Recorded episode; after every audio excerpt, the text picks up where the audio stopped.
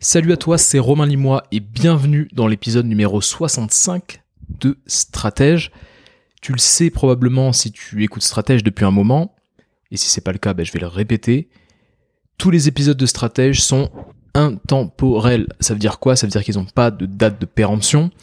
Et euh, dans tout ce que je vais te partager aujourd'hui, et d'ailleurs dans tout ce que je t'ai partagé sur les 64 derniers épisodes, ben en fait, il n'y a pas de hack, il n'y a pas de méthode sexy, de méthode à la mode, il n'y a pas de raccourci facile. Mais par contre, ce que je te propose tous les jeudis, c'est du contenu brut, des analogies, des petites histoires. J'essaie de chaque fois de rajouter des choses qui sont euh, qui puissent euh, illustrer euh, mes propos de manière un petit peu marrante et en tout cas de telle sorte que tu retiennes tout. Mais le but de tout ça, c'est de t'aider à développer un business qui soit simple, qui soit minimaliste, qui soit résilient. Et aujourd'hui, ben, je vais m'adresser en fait aux créateurs de contenu. Peut-être que tu m'écoutes et que tu crées du contenu. Je sais qu'il y a beaucoup de personnes que soit j'accompagne en coaching, euh, soit j'ai pu accompagner lors d'expériences collectives, soit euh, bah, qui juste m'écoutent hein, euh, sans forcément avoir bossé avec moi, qui sont des créateurs de contenu. Donc peut-être que tu m'écoutes et que tu crées du contenu. Si tu n'as pas encore créé du contenu, mais si tu as envie de devenir ton propre média, ou si tu envisages de créer du contenu, tout ce que je vais te raconter là, c'est important quand même. Donc reste, reste, reste jusqu'au bout, parce que cet épisode, il est probablement fait pour toi aussi. Je vais t'expliquer dans cet épisode 65 pourquoi je pense que ton audience, c'est ton assurance vie. Alors la phrase est un peu forte, mais euh, tu vas vite comprendre pourquoi je raconte tout ça. L'audience, c'est euh, tout simplement euh, le groupe de personnes, un groupe de gens qui te suivent, qui, qui consomment ton contenu, avec qui tu échanges sur une base assez régulière. Et ce sont des personnes en fait qui te comprennent, qui comprennent exactement ce que tu fais, qui comprennent que tu peux régler euh, leurs problèmes, en tout cas apporter des solutions à leurs problématiques, et euh, que toi, tu comprends. Voilà. Des gens qui te comprennent et que tu comprends. Et c'est important cette, cette, ce parallèle-là. Et dans un monde qui est de plus en plus incertain, voilà, tu, euh, j'imagine que tu seras d'accord avec moi, euh, il va se passer des choses euh, assez troublantes, je pense, dans les prochaines années. on est arrivé sur une décennie qui est particulière, qui a déjà eu son lot de, petites catastrophes, de pandémies, de choses, comme ça, petite récession, etc. Bref, il va se passer des choses. Et comme je viens de te le dire, moi mon but c'est que tu développes un business qui soit résilient. Et l'élément, on va dire, un des éléments les plus importants pour avoir un business résilient, c'est ta relation avec ton audience. En fait, cette relation avec ton audience, ça peut être un avantage immense pour résister aux crises, pour être résilient, pour euh, durer dans le temps. Et j'irai même un petit peu plus loin. Pour moi, cette relation, elle est sacrée. Et je vais prendre le temps de t'expliquer point par point ce que je veux dire par là. Alors, au programme de l'épisode, je vais t'expliquer déjà les trois parties, trois concepts que je vais te, partager. Donc déjà, premier concept, les deux compétences qui sont sous-estimées pour développer son audience. Ensuite, on verra pourquoi le culte des influenceurs t'induit en erreur et qu'est-ce que tu devrais faire à la place. Et puis, enfin, comment ton audience va te permettre d'être encore dans les parages dans 15 ans. J'ai pris 15 ans, mais ça, pourrait être 20 ans. Ça pourrait être 10 ans, bref, sur le long terme. Comment cette audience-là va te permettre d'être encore présent, quoi, d'être encore pertinent ou pertinente dans 15 ans? Avant de démarrer, je le raconte, je te le raconte à chaque fois, mais c'est très important pour moi. Si tu aimes Stratège et que l'épisode te plaît, ou si euh, tu as eu un épisode qui t'a plu par le passé, n'hésite pas à partager. Je t'invite vraiment à partager ça, soit directement à des entrepreneurs autour de toi. Là, j'ai eu dernièrement une discussion avec une entrepreneur qui me disait qu'elle elle, avait partagé Stratège à tous les forums, toutes les communautés dans lesquelles elle était inscrite. Ça me fait vraiment plaisir parce que le but, c'est justement que Stratège soit de plus en plus connu. Tu sais que j'ai une diffusion euh, qui est assez minimaliste, c'est-à-dire que mon but c'est pas forcément de mettre 50 kilos de, je sais pas, de, pub Facebook et de, diffuser ça à fond, à fond, à fond les ballons. Et donc c'est plutôt le bouche à oreille. J'essaie vraiment de créer un, contenu qui soit diffusé aussi de bouche à oreille. Et euh, l'intérêt, c'est qu'en général, quand on écoute un épisode de stratège, on a envie d'en écouter plusieurs parce que je traite de plein de sujets différents, tu le sais. Donc n'hésite pas à partager, tu peux aussi partager sur Instagram par exemple, en story, c'est un bon moyen de faire connaître le, podcast. Bref, c'est comme ça que tu peux m'aider de manière très directe et pour euh, un tout petit peu d'investissement de ta part, quelque chose d'assez indolore pour toi, mais qui peut avoir un effet énorme sur le podcast, donc je t'invite à le faire. On démarre avec les deux compétences sous-estimées pour développer son audience. Il y a deux entrepreneurs que je suis depuis, euh, je dirais 2015. C'est Antoine BM et Jean Rivière. Alors Antoine BM, il doit avoir, je sais pas, 26 ans, 27 ans, et Jean Rivière, il a peut-être 45 ans. Donc c'est quand même pas la même génération.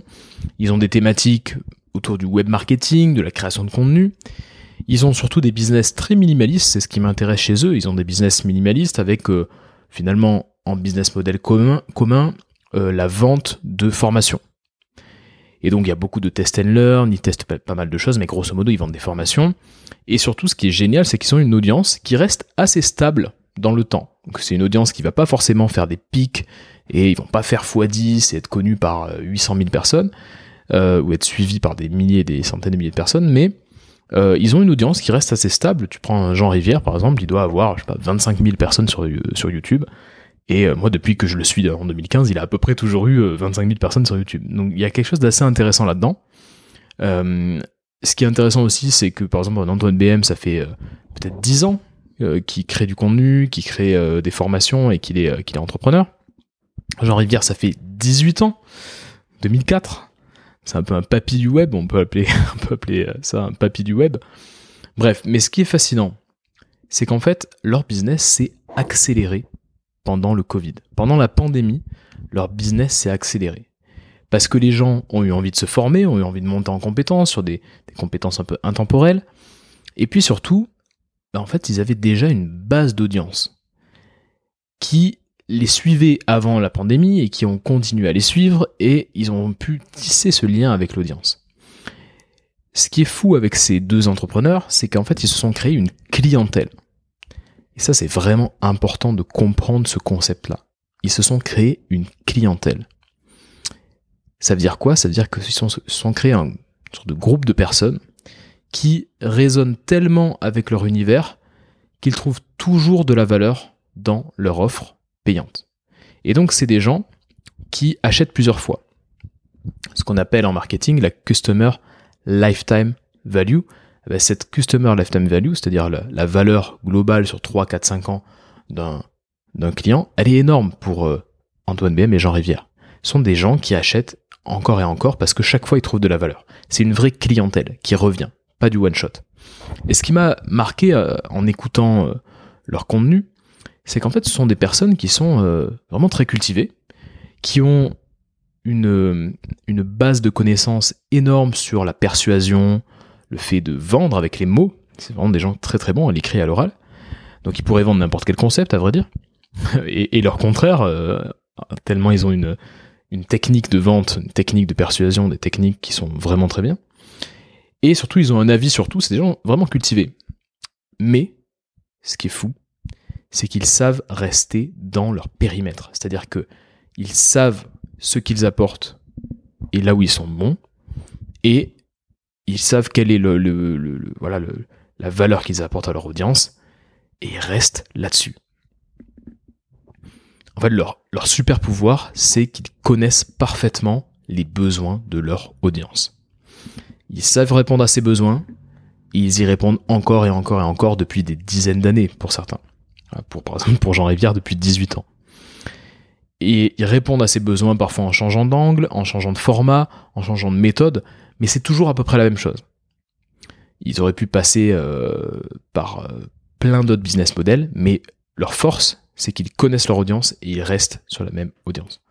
Alors, qu'est-ce que je voulais dire? Quelle est la grande idée de cette partie-là? La grande idée que je voulais te partager, c'est que les deux compétences sous-estimées pour développer son audience, ben, en fait, c'est l'empathie et le focus. Alors, pourquoi l'empathie et le focus? L'empathie parce qu'en fait, il faut, il faut que tu te mettes dans la peau de ton audience pour comprendre vraiment bah, leurs besoins et puis euh, surtout pour euh, délivrer des solutions, pour leur proposer, pour leur offrir des solutions pour répondre à ces besoins. Et ça, tu dois le faire encore, encore et encore. En fait, euh, une fois que tu as trouvé cette paire besoin-solution, ce qui est hyper important, après avoir été dans l'empathie, après avoir cherché à comprendre quels étaient les besoins et comment toi tu pouvais apporter une solution, ce qu'il faut vraiment faire, c'est ne surtout pas chercher à se réinventer mille fois. Je te donne un exemple. Antoine BM en 2017, il vit comme nous tous le boom du Bitcoin. Bitcoin qui, euh, passe de, je sais pas, 4000 euros, 4000 dollars à 25 000 dollars d'un coup. Il y a eu un boom énorme, tout le monde s'est dit, waouh, 5 chiffres pour le Bitcoin, c'est un truc de fou. Et donc forcément, Antoine BM, qui avait quelques bitcoins, euh, est tellement fasciné qu'il décide de faire une formation sur comment acheter ses crypto-monnaies. Là, je me suis dit, aïe aïe aïe, il est en train de euh, bah, complètement vriller et passer sur une autre thématique, alors que lui, ce qu'il fait, c'est euh, vraiment aider des créateurs de contenu à vivre de leurs idées. Eh ben non, eh ben non, il a juste fait une formation et il est revenu sur les mêmes types d'offres qu'il a toujours euh, continué à vendre encore maintenant. C'est-à-dire que cinq ans plus tard, il vend encore ce type d'offre pour à destination des créateurs de contenu. Et même s'il a fait une petite formation sur le Bitcoin un peu contextuelle, il n'a pas été perverti par le sujet chaud du moment. Il est resté focus. Et d'ailleurs, il a jamais créé de projet NFT, par exemple. Ce qui, euh, ce qui est rare pour pas mal d'entrepreneurs qui, ce qui est rare parce qu'il y a pas mal d'entrepreneurs qui ont, qui ont sauté sur l'occasion de, créer des projets NFT. Lui est resté focus. Donc, les deux compétences sous-estimées, c'est l'empathie, comprendre ton audience, comprendre vraiment leurs problématiques, et surtout, une fois que tu as trouvé leur problématique et que tu peux apporter une solution, continuer à apporter cette solution avec plein d'angles différents, avec peut-être euh, des façons un peu innovantes, mais rester, rester sur ces solutions-là. Ne pas chercher à se réinventer tous les ans. C'est hyper important. Et c'est comme ça que tu vas développer une audience solide. Alors, concrètement, comment toi, tu peux dès maintenant, dès que tu auras fini d'écouter ce podcast, comment tu peux euh, bah, avancer et euh, comment tu peux euh, mettre en pratique tout ce que je viens de te dire? Déjà, il faut que tu échanges avec ton audience. Tu as le temps. Tu as vraiment le temps de le faire. J'ai déjeuné il y a quelques mois avec Aline Bartoli de The Bee Boost. Donc c'est une coach business qui va aider euh, des entrepreneurs à se lancer, notamment à lancer des business de services en ligne.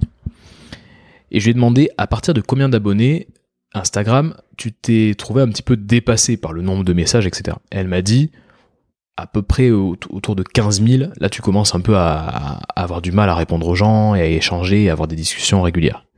Aujourd'hui, je sais pas, tu doit avoir 60 000, 70 000 personnes qui la suivent, mais elle m'a dit à partir de 15 000.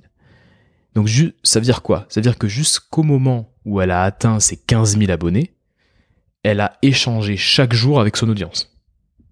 Donc chaque jour, elle était là, elle était présente, elle envoyait des vidéos, elle envoyait des, vocaux, elle était présente, elle échangeait, elle, elle essayait de comprendre son audience jusqu'à ses 15 000 abonnés.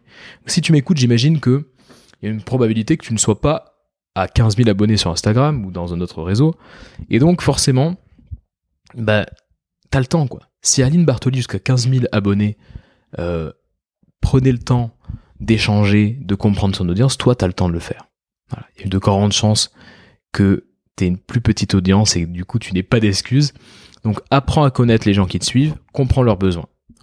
Chaque like d'un contenu à toi, chaque euh, commentaire, c'est un prétexte pour initier une conversation. Saisis l'occasion en vol. T'as quelqu'un qui te dit j'ai consommé ton contenu et je l'apprécie.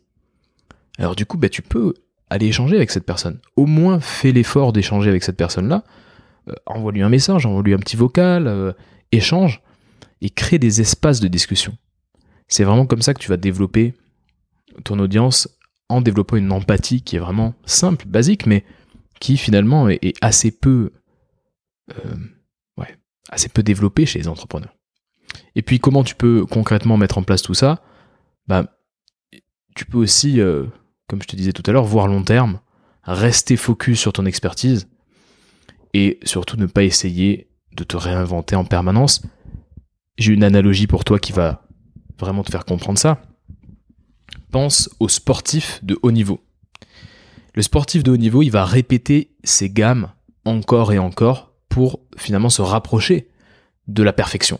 Pour qu'une fois qu'ils se retrouvent en compétition, ça devienne des automatismes. Une carrière de sportif de haut niveau, c'est 10 ans. Donc pendant 10 ans, quasiment tous les jours, le sportif de haut niveau répète ses gammes. T'as aucune raison de toi aussi ne pas répéter tes gammes. Donc si t'as trouvé une solution à un problème, répète tes gammes encore et encore pour vraiment te rapprocher de la perfection et être la personne sur le marché qui peut répondre au mieux à ce problème-là. C'est comme ça que tu crées un, petit monopole, une sorte de monopole personnel, et c'est comme ça que tu vas avoir une audience qui va vraiment rester avec toi et te suivre à travers le temps. Et se renouveler aussi. Pourquoi le culte des influenceurs t'induit en erreur? Alors, il y a quelques mois, je regardais l'émission Quotidien. Je sais pas si tu connais l'émission Quotidien avec Yann Barthès sur TMC. Je regarde rarement la télévision, mais il se trouve que là, je regardais l'émission Quotidien. Dans l'émission Quotidien, il y a la rubrique L'influencé. Euh, c'est une rubrique en fait où euh, il y a un chroniqueur qui va passer des stories des, euh, des, influenceurs les, plus, les plus loufoques, on va dire. mais c'est des influenceurs qui ont des millions d'abonnés et qui racontent un peu n'importe quoi. Et donc l'idée c'est un peu de montrer ce que c'est aussi l'influence et on va dire ce qui se fait de pire dans le monde des influenceurs. C'est vraiment, on va dire, une, une rubrique à, à, connotation, on va dire, de moquerie ou un peu humoristique. Bref. Et donc, à un moment, il montrait Nabila, et j'ai remarqué que Nabila, en fait, elle avait quand même 8 millions d'abonnés, quoi. 8 millions d'abonnés, ça fait un Français sur 8. C'est quand même pas rien. Réfléchis à ça, un Français sur 8 suit Nabila. Et Nabila, euh, j'ai fait mes recherches, elle gagne, enfin, ces entreprises génèrent un, un chiffre d'affaires de 200 000 euros par mois. Imaginez ce que c'est 200 000 euros par mois. Donc, quand tu as ces chiffres en tête, quand tu vois aussi ces stories avec des gens qui racontent n'importe quoi, mais c'est vraiment euh, d'une qualité mais médiocre, tu te dis peut-être qu'en fait il y a quand même un lien entre euh, le nombre d'abonnés et puis le chiffre d'affaires. Euh, peut-être que bah, ces gens qui sont connus bah, pour rien, pour, pas grand chose en tout cas, pour être eux-mêmes, pour faire un peu les imbéciles, bah peut-être qu'en fait, ils gagnent des millions d'euros. Euh, et, euh, et c'est peut-être que ce, que tu es en train de te dire quand tu vois ces, quand tu entends ces, ces, ces chiffres-là.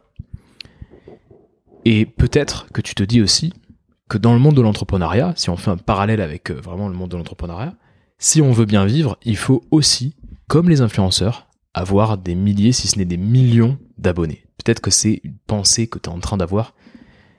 Et je voudrais te rassurer aujourd'hui. Écoute bien ce que je vais te dire. Même si, même si ce business model de l'influence, il est séduisant, parce qu'on a l'impression que sans rien faire, il gagne des millions, même si tu es parfois un peu biaisé par ce culte des influenceurs qui sont vraiment mis en avant, qui sont vraiment sacralisés, ne te trompe pas d'objectif. Ce que tu veux, c'est développer un business simple, minimaliste, résilient, ce que je disais tout à l'heure. Ce que tu veux, c'est pas être influenceur ou influenceuse. C'est pas être connu par le monde entier ou par, euh, je sais pas, un Français sur huit. Ce que tu veux, en fait, c'est apporter énormément de valeur à une poignée de personnes. Donc, retiens bien ça. Ce que tu veux, c'est pas être, avoir de l'influence, une influence infinie. Ce que tu veux, c'est être un ou une entrepreneur. C'est-à-dire apporter de la valeur à une poignée de personnes. C'est ça que tu veux. Ton but, c'est pas d'être connu pour être connu. Ton but, c'est d'aider des gens. L'entrepreneur, il apporte son aide. C'est ce que je trouve incroyable dans le, dans le métier, ou en tout cas dans le quotidien de l'entrepreneur, c'est que tu apportes ton aide. Tu es là pour aider. Si tu fais ce boulot-là d'entrepreneur, si tu as ce statut d'entrepreneur, mais ben, au fond de toi, c'est que tu as aussi envie d'aider les gens. T'as pas envie juste de devenir riche, t'as pas envie juste d'être connu, t'as envie d'aider, t'as envie de contribuer. Et les Américains, ils ont un mot qui est très très bon, qui est pas vraiment traduisible en, français, mais c'est to serve. To serve. To serve, ça veut dire euh, servir, entre guillemets, même si c'est pas vraiment servir. Ça veut dire aider, ça veut dire contribuer. C'est ce que tu veux faire. Tu veux servir, tu veux aider, tu veux contribuer. T'es pas là pour être connu par des millions de personnes, t'es pas là pour être, euh, pour être une star, une célébrité internationale. Ce que tu veux, c'est aider. Aider des gens. Et moi, je suis prêt à parier que tous ces influenceurs, bah, en fait, ils apportent rien de tangible. Ils apporteront rien de tangible euh, euh, sur le long terme. Et je pense qu'en fait, ils vont, potentiellement disparaître dans les prochaines années. Il y a des gens qui sont suivis par des millions de personnes qui, au bout d'un moment, bah, voilà, leur audience va, vieillir et va plus trouver son compte là-dedans, et eux-mêmes vont vieillir. Et en fait, euh, bah, ça va être un peu, ça va exploser en vol parce que parce qu'il y a rien derrière, parce qu'ils n'ont pas voulu forcément aider des personnes. Quand tu vois que ces gens-là vendent euh, des solutions de régime, des choses comme ça, juste pour faire de l'argent, je trouve ça mais aberrant. Quand t'es suivi par, par 8 millions de personnes et que tu vends des cachets en disant oui ça marche très bien sur moi, si je suis vraiment musclé et fit, c'est parce que fait je prends ces cachets bah, c'est qu'en fait, t'as as juste envie de. Bah, juste envie de faire plein de thunes, quoi. Et donc, je pense que ça, ça peut pas marcher très longtemps. Donc, il y a vraiment une différence. Faut vraiment que tu opposes l'immense célébrité, mais éphémère, et puis la petite notoriété, mais durable. C'est ça que tu veux chercher. C'est une petite notoriété, voilà, comme euh, si tu avais une notoriété locale, comme si tu étais une star, euh, une rockstar euh, locale qui était connue dans ta région, mais pour longtemps. C'est ça que tu veux chercher. Tu veux pas avoir une immense célébrité éphémère. On les voit les gens qui pètent des câbles d'ailleurs en étant très célèbres pendant peu de temps, qui ensuite disparaissent dans la nature. En général, ça se passe pas trop bien pour eux. C'est pas ce que tu veux. Toi, t'es entrepreneur. Tu veux aider des gens, tu veux contribuer, tu veux servir. Et donc concrètement, comment tu mets en place tout ça? Concentre-toi sur quelques personnes. Concentre-toi sur les quelques personnes qui te suivent. Peut-être que c'est 100 personnes. Peut-être que c'est 60 personnes. 60 personnes, c'est quand même un bus, tu vois. T'as quand même un, bus qui te suit, c'est pas rien. Faut, faut aussi redescendre sur Terre sur ce genre de, chiffres-là.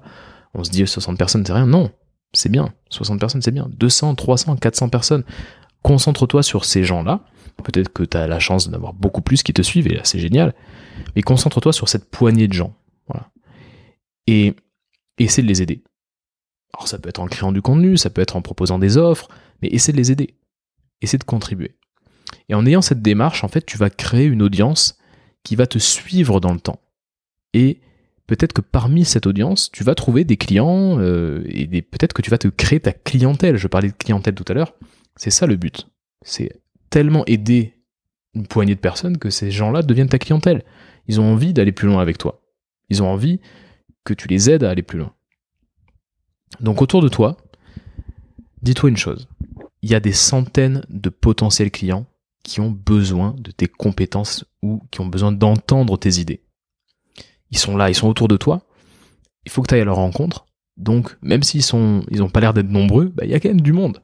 Il y a quand même quelques personnes qui t'écoutent. Donc, rappelle-toi, un like, un commentaire, c'est des gens qui te disent j'existe et j'aime ce que tu fais. Ne t'assois pas là-dessus, quoi. Genre, saisis l'occasion et va leur parler. Et rappelle-toi une chose. Et c'est peut-être la seule chose que tu peux retenir de tout ce podcast. On n'oublie jamais quelqu'un qui nous a tendu la main quand on était dans le besoin. Quand quelqu'un a un problème et que toi tu les aides, ces gens-là t'oublieront pas. Dans la vie, ça marche aussi. Dans l'entrepreneuriat, c'est quasiment quotidien. On n'oublie jamais quelqu'un qui nous a tendu la main quand on était dans le besoin. Voilà ce que je voulais te dire sur euh, ce culte de, des influenceurs, on pourrait en parler pendant des heures. D'ailleurs, si à un moment t'as envie qu'on en discute, viens me voir sur Instagram ou ailleurs et on en discute. Dernière partie, comment être encore dans les parages dans 15 ans? Comment ton audience peut te permettre d'être encore là, d'être encore, euh, voilà, d'être encore euh, en forme, que ton business soit encore là dans 15 ans? Ben, En fait, dans un ancien épisode de, Stratège, je te présentais un, modèle mental hyper puissant qui s'appelle l'effet Lindy. L'effet Lindy, c'est un modèle euh, mental qui a été popularisé par Nassim Taleb dans un livre qui s'appelle Antifragile, qui est un très bon livre, très intéressant, qui vraiment est une base idéologique pour moi pour euh, développer tout ce que je développe en termes de contenu, sur la résilience par exemple. Et pour te faire simple, pour essayer de repréciser un peu ce que c'est que ce concept de l'effet Lindy, en fait, il va mettre en parallèle, Nassim Taleb, les choses qui sont périssables, donc par exemple euh, les aliments, les êtres humains aussi, et les choses qui sont non périssables, les idées, les technologies, les concepts d'entreprise par exemple, le périssable et non périssable. Et contrairement aux choses périssables, aliments, êtres humains, si les choses non périssables, comme des idées, des concepts, existent depuis longtemps, il y a une grande probabilité qu'elles existent encore longtemps. Donc, un exemple, s'il y a un livre best-seller qui est best-seller depuis 30 ans, il y a de grandes chances qu'il soit encore best-seller dans 30 ans. C'est ça l'effet Lindy. Et à l'inverse, pour ce qui est périssable, par exemple, un être humain qui a vécu 70 ans, il y a très très peu de chances qu'il vive encore 70 ans. Tu me suis sur ce point-là. Donc ça, c'est l'effet Lindy. Hyper puissant comme modèle mental. Et pourquoi je te parle de ça? Parce que pour être encore dans les parages dans 15 ans, voilà ce que tu peux faire. Il y a trois points. Déjà, la première chose, c'est que tu peux regarder euh, tes concurrents, analyser tes concurrents. Euh, euh, quelle est en fait la, relation qu'entretient tes concurrents avec ton audience. Donc ça, c'est quelque chose que tu peux faire avec, avec leur audience peut-être que tu vas te rendre compte qu'il y a quelques clés que tu pourrais utiliser pour ton audience à toi. Si tu as des concurrents qui sont là depuis 10 ans, depuis 15 ans, qu'est-ce qu'ils font avec leur audience? Quelle est la relation qu'ils ont avec leur audience? Et toi, essaie de, voilà, de t'inspirer de ça pour toi aussi durer dans le temps. Ce que tu peux faire aussi, c'est garder effectivement cet effet Lindy en tête quand tu euh, parles de ton expertise, quand tu crées du contenu. Euh, est-ce que ton expertise, est-ce que tes idées, est-ce que ce que tu partages sera encore pertinent dans 15 ans? Pourquoi je crée Stratège avec un contenu sans date de péremption Mais Parce que c'est important pour moi que ça soit encore pertinent dans 15 ans. Et donc je sais que il y a des gens qui écoutent Stratège là aujourd'hui, alors que ça fait quasiment deux ans que Stratège euh, existe. Et je sais qu'en écoutant le premier épisode, ils vont quand même en tirer quelque chose, tu vois. Donc c'est important de se dire, est-ce que euh, ce que je suis en train de dire sera encore pertinent dans, quelques années? Euh, et, essayer de créer du contenu et de partager des idées qui soient assez intemporelles. Euh, donc tu vois, l'idée l'idée qui, qui sous-tend tout ça, c'est de jouer un jeu long terme. Donc ne sacrifie pas ton audience sur l'autel de l'argent. De l'argent facile. Et là je pense par exemple aux ventes de NFT je t'en parlais tout à l'heure, mais les ventes de NFT, voilà, il y a des gens qui ont sacrifié mais des, des audiences qui ont été construites pendant des années, juste en vendant un NFT un peu pourri, ils ont rentré 2 millions d'euros et derrière, bah, ils ont perdu leur audience. Tout le monde s'est dit, mais ouais, mais ton NFT, il vaut rien maintenant. Et du coup, j'ai perdu mon argent et j'ai perdu ma confiance. C'est quand même une question de confiance, l'audience. Donc, joue long terme. Et en parlant de confiance, moi, il y a, une, analogie que j'ai toujours en tête, c'est l'analogie de l'artisan. L'artisan, tu lui fais confiance. L'artisan du coin, euh, l'ébéniste du coin, par exemple, tu vas lui faire confiance. Euh, et, il va discuter avec toi, il va prendre le temps, tu vois. Donc c'est une conversation après l'autre. Quand tu as un état d'esprit d'artisan, c'est une conversation après l'autre, tu prends le temps, t'échanges, et l'artisan, il va toujours valoriser la relation à la transaction. Je te donne un exemple, j'avais une montre qui était rayée. Donc le verre de la montre était rayé, et je vais voir un horloger à côté de chez moi, mec hyper sympa, euh, et il me, il me dit ah mais j'ai juste euh, faut juste polir un petit peu le verre euh, je, vous fais, ça pour dans deux heures gratuitement et je me suis dit mais c'est incroyable comment en fait ça lui prend ça lui a pris exactement peut-être trois minutes de le faire il s'est dit je vais pas lui faire payer mais par contre voilà on, a eu une bonne discussion et puis je suis sûr que si j'ai acheté quelque chose ou j'ai voilà quelque chose d'un peu plus qui prendrait un peu plus de temps ben j'irai chez cette personne là c'est vraiment l'artisan qui prend le temps qui favorise la relation à la transaction. Donc moi, je t'invite vraiment à avoir cette dimension-là, euh, de favoriser la relation à la transaction. Voilà ce que je voulais te dire. Donc ton audience, c'est vraiment ton assurance vie. Euh, et plus tu vas avoir un rapport long-termiste avec ton audience, plus ton audience sera là quand bah, tu vivras des petits moments un peu de déstabilisation, quand euh, peut-être que une prochaine pandémie, une prochaine crise, une prochaine récession, quand il y a des gens qui te suivent et qui te font confiance, mais c'est un cadeau qui est immense. Et si tu es entrepreneur et que tu veux durer dans le temps, il faut que tu, voilà, que tu chérisses un petit peu ce lien avec ton audience. Comprends ce qui est, comprends-les, euh, comprends leurs besoins, essaie de les aider, euh, vois long terme, essaie de faire en sorte bah, de valoriser la relation, pas forcément la transaction tu peux leur faire des offres payantes aussi, c'est important. Je te dis pas qu'il faut tout faire gratuit, mais vois long terme, Ne te laisse pas avoir par cet état d'esprit du moment, qui est un état d'esprit autour de l'influence, du nombre de personnes. C'est pas une question de nombre de personnes en fait. T'es pas, c'est pas parce que tu es suivi par 2000 personnes ou par 200 personnes que euh, tu peux pas développer un business. Il y a des gens mais qui ont des toutes petites audiences qui développent des business énormes et, et aussi à l'inverse, il y a des gens qui ont des, qui ont des audiences mais immenses, par exemple sur TikTok, et qui rentrent pas un centime, qui sont RSA, tu vois. Donc il faut vraiment un peu réussir à décorréler euh, la grosse audience de euh, la pertinence de ton business. Ce qui compte, c'est les relations, ce qui compte, c'est ce qui est vraiment ancré dans ce qui nous fait, nous, bah, ce qui fait l'intérêt, on va dire, de l'être humain, c'est-à-dire la relation, l'échange, la compréhension de l'autre, l'empathie. Voilà ce que je voulais te dire. Comme à chaque fois, je te précise que je prends un coaché par mois. Donc si ça t'intéresse, que je t'accompagne sur trois mois, qu'on forme une petite équipe, que ensemble on simplifie ton business, on le rende plus résilient, on fasse en sorte qu'il ait plus d'impact et que ton quotidien soit surtout beaucoup plus simple, si ça t'intéresse et que tu penses que c'est le bon timing, viens me voir soit directement sur les réseaux, soit en remplissant le formulaire euh, qui est euh, en description. Euh, j'ai hâte qu'on discute ensemble. Je te souhaite une excellente journée et à la semaine prochaine.